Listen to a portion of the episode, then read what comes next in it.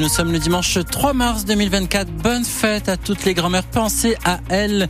Évidemment, cette journée, un petit coup de fil, une petite visite, un petit cadeau. Ça fait évidemment euh, toujours plaisir. Du côté du ciel, il va rester gris tout au long de cette journée. Euh, des averses possibles en début de matinée. Les détails après ce journal qui vous est présenté par nul autre qu'Étienne Cholet. Est-ce bientôt la fin du manque de main-d'œuvre dans le vignoble champenois? En tout cas, le gouvernement répond à cette question en classant le secteur agricole dans les métiers en tension. Les viticulteurs sont donc concernés. Mathilde Dehimi, ça permettra de recruter plus facilement des travailleurs hors Union européenne. En agriculture, comme dans d'autres secteurs, il y a dans certaines régions plus d'offres d'emploi que de candidats.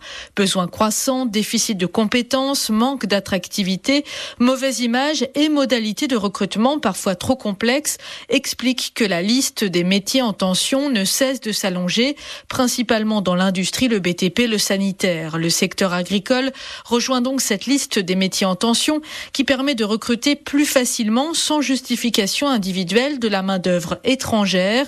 Un soulagement pour les maraîchers, arboriculteurs, viticulteurs et éleveurs qui ont besoin de salariés permanents ou saisonniers. Certains ont dû la saison dernière renoncer à récolter des parcelles faute de bras.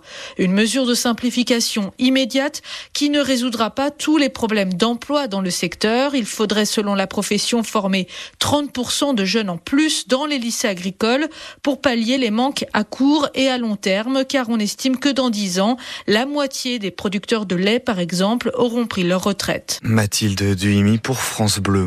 Très grosse intervention des pompiers cette nuit dans les Ardennes. Un feu de hangar de 400 mètres carrés dans une exploitation agricole à Sauce Champenoise, près de Rotel. Il a fallu 47 pompiers pour éteindre les flammes. À l'intérieur, tout a brûlé. Il n'y avait que du matériel.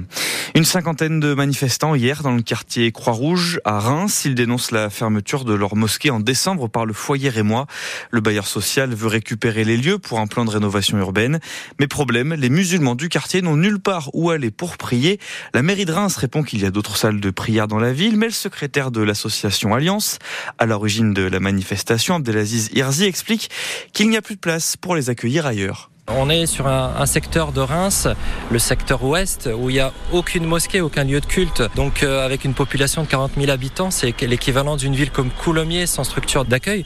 Donc nous, aujourd'hui, aller prier à, la grande mosquée de Reims ou à la mosquée d'Orgeval, c'est impossible, parce qu'il n'y a pas de place. On reste dans l'attente, on sait que les autorités travaillent à une solution, dans un, cadre, encore une fois, purement laïque, et dans un objectif aussi de respecter la laïcité. Parce que des pratiques, des prières de rue, nous, on est contre la, la prière, c'est quelque chose de pudique, c'est quelque chose de personnel, ça ne se pratique pas en extérieur.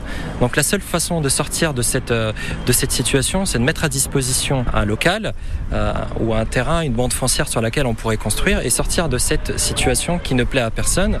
Euh, prier sous la pluie, sous la neige, sous le regard des gens, ça nous intéresse pas. Donc il y a vraiment la nécessité de créer un lieu de culte sur le secteur, on va dire ouest rémois, pour accueillir les fidèles dignement. Depuis décembre, c'est le troisième rassemblement pour demander une mosquée pour les musulmans du quartier Croix-Rouge à Reims.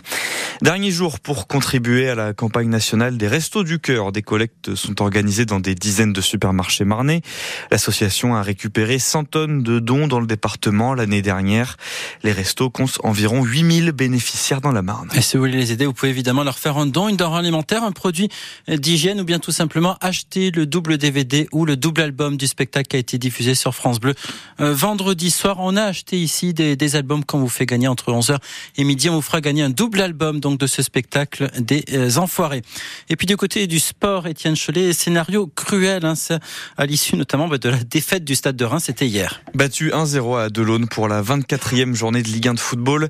Les Lillois s'en sortent après une grossière erreur du capitaine rémois Younis Abdelhamid. Une passe ratée vers son gardien et patatras. La réaction du coach du Stade de Reims, Will Steele comme trop souvent cette saison, c'est des petites erreurs individuelles qui nous, qui nous coûtent très très cher. J'en veux à personne, j'en veux pas à Younis, j'en veux pas à qui que ce soit. J'ai dit que c'était pas un problème de commettre des erreurs si on est capable de les, de les rectifier collectivement. Euh, je pense que jusqu'à ce moment-là du match, on est en contrôle euh, parfait. C'était un match fermé, c'était un match tactique, comme on savait très bien. Euh, il se passait pas grand-chose des deux côtés. Il y a eu quelques demi-situations, donc euh, chapeau à eux. C'est euh, tactiquement super bien joué, on va dire. et nous on a commis une erreur qu'il fallait pas commettre. Donc c'est très très simple à résumer, je pense. Mais c'est frustrant, clairement, parce que tu as envie de gagner, tu as envie de faire les choses bien, et sur, sur des, petits détails qui ne devraient pas arriver, bah, tu, tu, tu payes le prix fort. Au classement, le stade de Reims est 9e. Dimanche prochain, déplacement chez le leader, le Paris Saint-Germain.